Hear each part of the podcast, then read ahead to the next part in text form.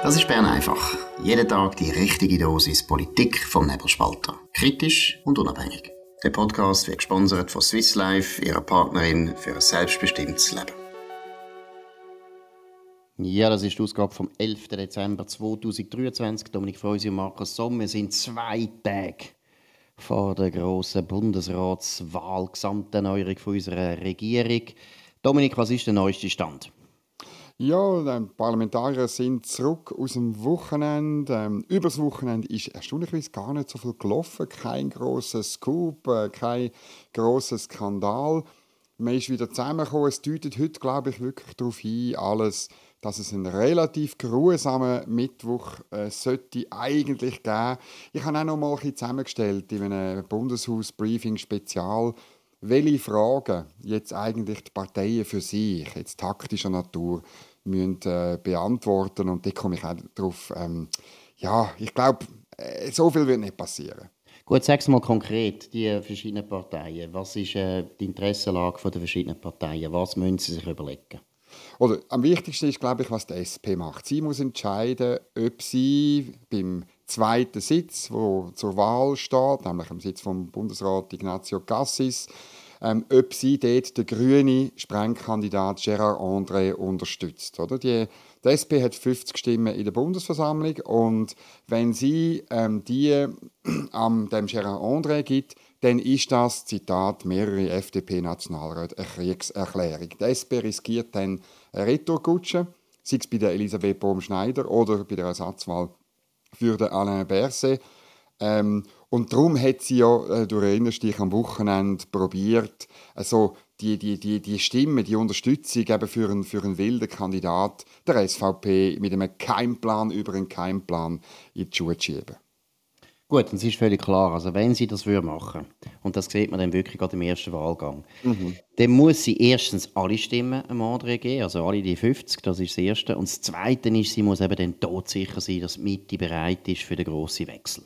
Sonst macht das Ganze überhaupt keinen Sinn. Also meine, jede Stimme, die die SP am André gibt, ist birrenweich, wenn nicht der Keimplan Nummer eins wo eigentlich der Pfister oder vielleicht der Candinas nachher soll gewählt werden soll, also wo die FDP einen Sitz verliert, wenn der Keimplan nicht gilt, dann äh, macht es überhaupt keinen Sinn. Also von dem her, man sieht sofort, also im ersten Wahlgang ist eigentlich sowieso schon alles klar, ob es eine Überraschung gibt. Wie sieht es bei den anderen Parteien aus?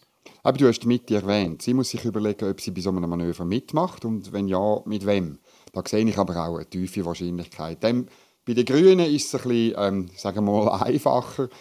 Gehen wir davon aus, dass der Sprengkandidat nicht gewählt wird für die Ignazio Cassis und es gibt nichts, wo mich dazu bringen würde, das anders zu beurteilen, dann ist die Frage, ob, ob sie dann den Gérard André auch noch gegen Karin Keller-Sutter, äh, ebenfalls FDP-Bundesrätin, in die Schlacht rühren. Und das wäre dann schon fast ein die Stempelnummer von der Pubertätspartei. Aber ich meine, ja, eigentlich sind wir es uns ja gewöhnt, also, dass, dass sie das dann trotzdem noch probieren. Aber das ist dann, wenn es nicht wieder ein Manöver gibt, ist das ein, ein wo nochmal ein dritter Kandidat oder Kandidatin genommen ist, ist das dann schnell erledigt und ich gehe davon aus, dass Karin Keller-Sutter im ersten Wahlgang gewählt wird. Gut, und jetzt sind wir noch bei der SVP. Wer, was ist dort die Interessenlage? Ja, sie muss einfach entscheiden, ob sie das Dicke von der SP akzeptiert oder ob sie eine wilde Kandidatur ähm, äh, unterstützt auf den Sitz von, ähm, von Alain Berset. Also da kursieren auch Namen. Da gibt es wirklich äh, von der Evi Alemann über den Daniel Josic, äh, man hat sogar schon den Gerhard Pfister wieder genannt, äh, der Gerard André von den Grünen, oder? der könnte ja auch auf den Stuhl von Alain Berset kommen. Äh, es gibt da viele Namen, die kursieren, aber ehrlich gesagt, ich glaube die auch, dass es am Schluss nicht auf das rausläuft. Obwohl das unmittelbare Risiko bei dieser Bundesratswahl ist für die SVP eigentlich gering. Ähm, aber dann spätestens, wenn der Guy Parmelin 2026 oder 2027 zurücktritt, dann äh, erinnert man sich natürlich schon, was gelaufen ist. Und man ist nie so nachtragend äh, in Bundesbahn wie bei Bundesratswahlen. Ja, und vor allem muss man sehen, oder, das Upside. Was wäre das Upside für die SVP, wenn sie einen Daniel Josic oder einen Roger Nordmann oder einen Evi Allemann würden wählen das Upside ist doch sehr gering, weil so rechts sind denn die drei Kandidaten auch nicht, sondern es sind normale Sozialdemokraten, vielleicht ein bisschen besser, ein bisschen fähiger, ein bisschen kompromissbereiter, aber es ist ein bisschen Hans wie Heiri und das macht man nicht. Also für nur so ein Butterbrot nachher das Risiko eingehen, wie du sagst, dass in zwei Jahren dann ein Gestürm gibt, wenn der Guy Parmelin oder in drei Jahren der Guy Parmelin geht, das lohnt sich einfach nicht. Also der müsste wirklich der andere Kandidat, den man jetzt als Wilde äh, unterstützen, der müsste eigentlich praktisch SVP-Linie vertreten, sonst bringt das nichts. Also von dem her glaube ich auch, das ist sehr, sehr, sehr unwahrscheinlich. Genauso wie es unwahrscheinlich ist, dass der lächerliche Keimplan von der SP, dass eben der SVP ausgerechnet der SVP den Martin Gandinas soll wählen, das ist ja, also meine, das ist jetzt der größte Pipe Dream und die Journalisten, die überhaupt auf die Spur losgegangen sind, auch mit dieser lächerlichen Vermutung, ja, der Christoph Blocher wird im Spiez gesehen, also muss das ein Keimplan sein. Ich meine, muss ich schon sagen, das ist echt unglaublich. Du hast ja darüber geschrieben. Ich meine, wie naiv muss man sein? Wir können jetzt mal wieder einmal den Philipp Loser noch einmal erwähnen. Der längste Journalist vom Tagesanzeiger. Könnt euch merken, den Namen Philipp Loser. Philipp Loser. Philipp Loser. Das ist der linkste Journalist, der die Medien noch zu bieten hat. Schaut den an, der ist toxisch. Gut, aber gehen wir noch zu der letzten Partei. Das ist die Partei, die am nervösesten ist, das ist die FDP. Ja, sie muss sich darauf einstellen, dass ihre Bundesrat Ignazio Cassis in ernsthafte Schwierigkeiten gerät. Und ähm, ja, also ein paar Stimmen, also mindestens die 26 von den Grünen wird der Gérard André machen aber vielleicht, ähm, vielleicht auch noch deutlich mehr, vielleicht, und das wäre dann wirklich äh, ein, ein, natürlich ein, ein Riesenproblem, wenn er im ersten Wahlgang nicht reinkommt. Äh, dafür muss sich die FDP vorbereiten. Sie muss sich überlegen, was für eine Retourkutsche das sie allenfalls könnte machen oder? Und äh, mit wem und bei was, äh, sei es beim Sitz von Elisabeth Baum-Schneider oder eben später bei der, bei der Wahl ähm, vom Nachfolger von Alain Berset. Genau, also wenn wir jetzt so Fazit ziehen, äh, wir haben es gehört, der Dominik von uns ist der Meinung, es passiert nichts. Wahrscheinlich ist er auf der sicheren Seite und ich sehe es anders. Ich sehe immer die 133 Stimmen und denke immer, gut, stimmt alles, Dominik hat recht, es ist sehr unwahrscheinlich, aber ich sehe die 133 Stimmen. Und dann denke ich immer, also wenn die Mitte und die SP jetzt die Gelegenheit nicht nutzen, sie kommt wahrscheinlich nicht mehr, ausser, wir können gerade aufs neue Thema nachgehen, der Georges Kern hat ein Interview gegeben im Tagesanzeiger, dass äh, er eigentlich, der Georges Kern ist ein berühmter Unternehmer in der Schweiz, ist jetzt auch äh, der CEO von Breitling und gleichzeitig auch Eigentümer, Teileigentümer von Breitling, hat die Firma innerhalb von kürzester Zeit wieder unglaublich zum Blühen gebracht. Also wirklich einer der ganz fähigen Unternehmer in unserem Land. Er unterstützt kurioserweise den GLP und hat jetzt der GLP empfohlen, sich zu, äh, zu vereinen mit der Mitte. Und ich sage es deswegen, das würde natürlich alles ändern, weil dann würde natürlich, wenn das zustande käme, so eine Fusion, und ich meine, der Gerhard Pfister, das wissen wir, würde das gern haben, das ist klar, dann könnte die Mitte auch ein bisschen zurücklehnen und warten, weil dann ist völlig klar, dass bei der nächsten Vakanz nachher die Mitte und die GLP zum Zug kommen. Also wir zwei, Markus und ich, wir sind, glaube ich, die zwei Seelen in der Brust von Cedric Wermuth und von Gerhard Pfister. Und der George Kern ist wie eine Art Überich, der jetzt da reinfunkt. Und das ist schon noch verrückt, das Interview, weil es natürlich genau der Plan ist von äh, Gerhard Pfister. So Gerüchte habe ich schon mehrfach gehört, insbesondere auch von seiner Generalsekretärin, der Gianna Luzio. Oder man ist das letzte Mal gewachsen mit Hilfe einer Fusion und das wäre noch die größere Fusion. Und das wär, man könnte noch größer wachsen. Das Absurde an diesem Interview finde ich, es ist spannend, dass Raffaella Birrer das gemacht hat. Ich finde es auch äh, gut gemacht. Aber der, der Herr Kern sagt, dass die GLP eigentlich zu grün ist und zu wenig liberal. Sie sind nicht mehr richtig wirtschaftsfreundlich und so weiter. Und dann ausgerechnet eine Fusion mit der Mitte, die ebenfalls nach links gerutscht ist, mindestens im Nationalrat. Oder ich glaube einfach, wie naiv muss man sein, oder? Wie der George Kern. Er versteht sicher viel von Uhren, aber ich habe das Gefühl, von Machtmechanik im Bundeshaus, da müsste er noch ein bisschen nachsitzen. Also vor allem glaube ich, was er eben nicht weiß oder besser gesagt, man merkt sogar, dass er äh, sich irrt. Er hat gesagt, hohe Glaubwürdigkeit hat die Mitte in der Wirtschaftspolitik. Nein, ja. dem ist nicht so. Es gibt in der Mitte fast niemand mehr, wo irgendwie eine Ahnung hat von wirtschaftsliberaler Politik.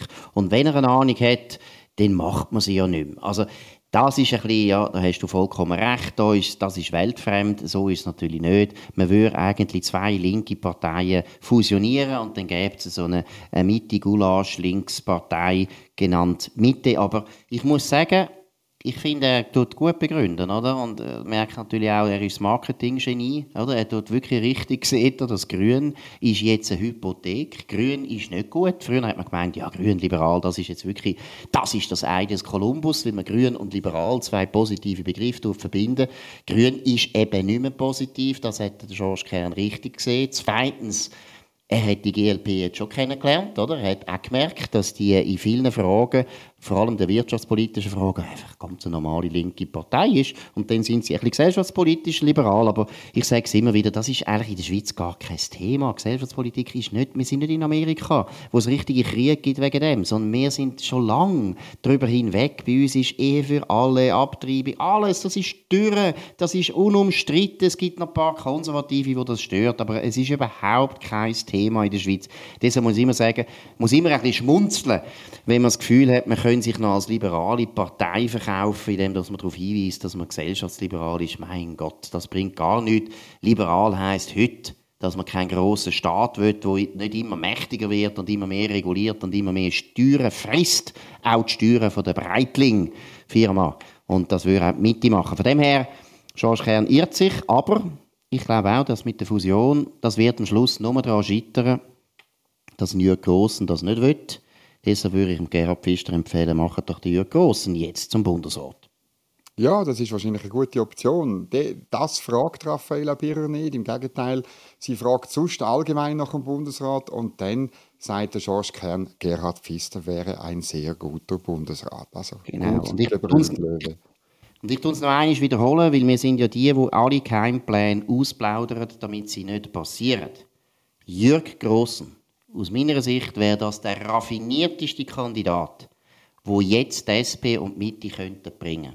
Sie hätten GLP im Boot, sie würden alle verwirren. Niemand rechnet jetzt mit dem Jürg Grossen. Der Jürg Grossen ist sogar sehr, sehr konkordanzfähig. Der wäre wahrscheinlich auch noch ein guter Bundesrat, kommt gut aus mit den Kollegen. Das ist durchaus eine Option, die ich für sehr, sehr, sehr interessant halte. Ja, und wahrscheinlich wäre er nicht die dunkelste Kerze auf der Torte, um das halt wieder mal zu bringen. Nein, das gäbe endlich mal richtig Licht in dem Bundesratszimmer. genau. Würden die Torten würden nur so leuchten und auch die kleinen Kerzen, die nicht so fest leuchten, kämen dann auch nicht mehr so negativ äh, in, in den Vordergrund. Gut, Gehen wir zu einem ganz anderen Thema. Immobilien. Es ist eine harte Zeit. Nein, es ist keine harte Zeit. Wir haben so viel Zuwanderung, dass eigentlich Immobilien nach wie vor eine interessante Anlage sind und äh, sehr viele Leute suchen sowieso Immobilien, auch für ihren eigenen Gebrauch. Und da haben wir eine absolut heiße Adresse. Hört zu. Sie wollen ihr Mehrfamilienhaus verkaufen und hätten gerne gewusst, was der Wert ist, Forster und Tadei Immobilien AG ist spezialisiert auf Mehrfamilienhäuser und bietet einen bodenständigen Kontakt. Mehr Infos unter www.forster-tadei.ch Ja gut, das ist es gewesen. Ganz ein wichtiger Hinweis, könnt euch merken, Forster Tadei, absolute Spitze, eine Spitzenfirma für das Thema. Gut, jetzt gehen wir zurück zum Volodymyr Zelensky. Der ukrainische Präsident macht von sich reden. Was ist das Neueste? Ja, er hat äh, überraschend verkündet, dass es in der Schweiz zu Friedensgesprächen soll kommen, wo man an einer Zitat Friedensformel für die Ukraine will schaffen. Ähm, die Gespräche vermutet man werden in Davos am Rand vom WEF stattfinden, weil dort bereits für die Sicherheit von den möglicherweise Beteiligten gesorgt äh, sei. Es ist aber nicht klar, oder ob das Friedensgespräche sind ähm, zum noch mehr westliche Hilfe in den Krieg hineinzuziehen oder ob das Friedensgespräch tatsächlich mit dem Gegner, mit Russland sein wird. Das wäre, äh, erachte ich eher als unwahrscheinlich, aber ähm, man kann ja mal schauen, was passiert. Aber sind denn überhaupt Russen da? Also sind Russen am WEF? Ich habe nichts gehört. Eben nicht, eben nicht. Und ähm, es ist auch nichts in dieser, in der, in dieser Äußerung vom ukrainischen Präsidenten drin, dass er zum Beispiel gerne eine russische Delegation dort treffen dort oder sonst irgendwo in der Schweiz. Darum würde ich ähm, so ein bisschen die Erwartungen einfach ein bisschen, ein bisschen, ein bisschen dämpfen. Also auf Deutsch gesagt wird einfach der Zelensky wird mit dem Gassis über Frieden zwischen der Ukraine und der Schweiz reden. da können wir auch verhandeln. Das ist sicher auch ein grosses ja. Thema. Das ist auch ein grosses Thema. Wir haben auch ein paar offene Fragen. Nein, gut, also ich habe das Gefühl, das ist ein bisschen ein Pipe Dream, aber es zeigt natürlich etwas äh, nicht Gutes, etwas Schlimmes, dass nämlich die Ukraine ziemlich sicher wirklich sehr in der Defensive ist dass äh, der Zelensky jetzt anfängt, Signal zu geben, dass er Gespräche führen will. Vorher hat er ja das eigentlich nicht, auch wenn er bei den Bedingungen jetzt sehr hart ist. Aber es ist doch ein Signal natürlich an die Russen, natürlich an Wladimir Putin, dass die Ukraine äh, wahrscheinlich Mürbe ist. Also ich weiß nicht, wie du das einschätzt. Mal natürlich, ähm, letztlich äh, das große Bild ist äh, relativ schwierig für die Ukraine. Die äh, Offensive, die hat nicht stattgefunden oder sie ist nicht erfolgreich gewesen. Äh, Russland ist nicht geschwächt durch die Sanktionen, das muss man auch mal festhalten. Das ist äh, letztlich nie, nie wirklich ein Problem geworden, obwohl man uns erzählt hat, wie wie schnell dass dann die russische Wirtschaft kaputt gehen wird. Ähm, und das hat natürlich damit zu tun, dass sie ohne Problem äh, irgendwo im Iran, in China, weiß nicht wo, überall das überkommen, was sie brauchen. Und auch Öl und Gas verkaufen können, äh, Öl auf Indien, Gas weiterhin nach Europa. Das ist also eine Doppelbödigkeit der Sonderklasse. Und ähm, ja, am Schluss sind ähm, Kriege auch immer Wirtschaftskriege und die russische Wirtschaftskraft, die scheint einmal, wenn man von außen schaut, mehr oder weniger ungebrochen. Ja, und was vor allem natürlich ganz neu ist und was natürlich Zelensky auch merkt, die Stimmung in Washington ist mhm. am Kippen. Oder? Die Republikaner sind natürlich sehr viel stärker jetzt äh, Ukraine-kritisch, natürlich auch wegen dem Krieg in Gaza, wo man das Gefühl hat, eben, Israel müssen wir auf jeden Fall unterstützen, da ist nach wie vor ein großer Konsens, aber alles kann man eben nicht unterstützen. Also das ist klar, dass der Zelensky das ganz sicher auch zur Kenntnis genommen hat, abgesehen davon, dass er auch nicht klar ist, wer Präsident ist in einem Jahr und das könnte ja sogar der Donald Trump sein und der Donald Trump hat bis jetzt immer gesagt, ja, er hört da auf mit dem, glaube ich nicht. Donald Trump wird immer gewinnen und er wird auch gewinnen gegen den Putin. Also da glaube ich nicht, dass man so Angst haben, aber wir wissen es nicht. Gut, gehen wir zu einem letzten Thema, ganz kurz, die Afghaninnen. Wir haben schon ein paar Mal über das geredet, über die unsinnige Verordnungsänderung, die die Schweiz gemacht hat. Jetzt ein neues Puzzle ist dazugekommen, Dominik. Ja, der EU-Generalanwalt, der fordert in, in äh, Luxemburg, also beim EuGH, genau das, was Elisabeth Bohm-Schneider, respektive ihr Staatssekretariat für Migration in der Schweiz äh, verfügt hat, nämlich eine Praxisänderung, dass also Afghaninnen faktisch, ähm, ohne dass man genauer äh, prüft, direkt Asyl überkommen und das macht einen riesigen Unterschied, vor allem beim Familiennachzug. Anerkannte Flüchtlinge können ihre Familie, also letztlich ihre Männer, nachziehen, äh, vorläufig aufgenommene nicht äh, oder respektive sehr, sehr viel später. Und das Brisante ist, nächste Woche, die Session geht ja nach der Bundesratswahl noch weiter, nächste Woche gibt es eine Sonderdebatte zu dem Thema, weil man in der Schweiz letztlich ähm, das nicht will, die Praxisänderung nicht sieht, äh, kommt noch dazu, dass man sie eingeführt hat, ohne zu kommunizieren. Und äh, die Frage ist jetzt, was ändert das, oder? Wenn, wenn die EU so eine Richtlinie erlässt und, und die von einem Gericht äh, genehmigt wird, direkt natürlich nicht, weil wir nicht äh, dem Recht unterstehen. Aber es ist eben, und da weist die Troxler in dem Artikel von der NZZ darauf hin, es ist halt schon so, dass unser Gericht, auch das Bundesverwaltungsgericht, auf so Entscheid von anderen internationalen Gerichten schaut. Und darum könnte faktisch auf, via Hintertür, via Justiz, dann das auch in der Schweiz eingeführt werden, egal was nächste Woche diskutiert wird. Genau, gut, schauen wir weiter. Es gibt sicher auf jeden Fall der Baumschneider wieder ein gutes Argument für eine unsinnige Politik. Mal schauen, wie das weitergeht. Ja, das war es von Bern einfach am 11. Dezember 2023. Dominik Freusi und Markus Somm. Das war der Montag, zwei Tage vor der Bundesratswahl. Morgen ist ein ganz spezieller Tag, vor allem die Nacht natürlich, mit dem furchtbaren, makabren Namen «Die Nacht der langen Messer». Wir machen das Bern einfach spezial aus der Bellevue Bar, wo normalerweise alle Politiker umhängen und noch keinen Plan schmieden. Wir werden mit mehreren Politikern natürlich reden. Ihr werdet etwa so ab dem 6 ich weiß noch nicht genau, es kommt ein bisschen darauf an, ob denn schon viele Politiker dort sind oder nicht. Etwa am 6 werden wir das erste Mal mit Bern einfach spezial gehen und dann vielleicht später nochmal einig. Hören zu, sind dabei und dann auch am Mittwoch selbstverständlich gibt es ein Bern einfach Spezial, aber erst am Nachmittag, wenn dann alles klar ist. Während am Morgen auf nebelspalter.ch ein Live-Ticker läuft und auch alle Informationen, die wir können sammeln in den Wandelhallen vom Bundeshaus, werden laufend, laufend aktualisiert und gebracht. Also schaut auf nebelspalter.ch, kommen auch Videointerviews, kommen auch Podcasts und so weiter. Ihr seid bestens versorgt damit durch morgen mit dem Nebelspalter. Aber bis dann ist noch eine kleine, kleine Zeit. Schlafen gut. Und wir hoffen, ihr könnt uns abonnieren auf nebelspalter.ch, Spotify oder Apple Podcast, könnt uns weiterempfehlen, redet von uns, könnt uns euren Freunden von uns erzählen, könnt uns hoch bewerten. Und wir hören uns, wie gesagt, morgen wieder, nicht zur gleichen Zeit auf dem gleichen Kanal, sondern nur auf dem gleichen Kanal, aber etwa ab der 6. Das war Bern einfach, gesponsert von Swiss Life, ihrer Partnerin für ein selbstbestimmtes Leben.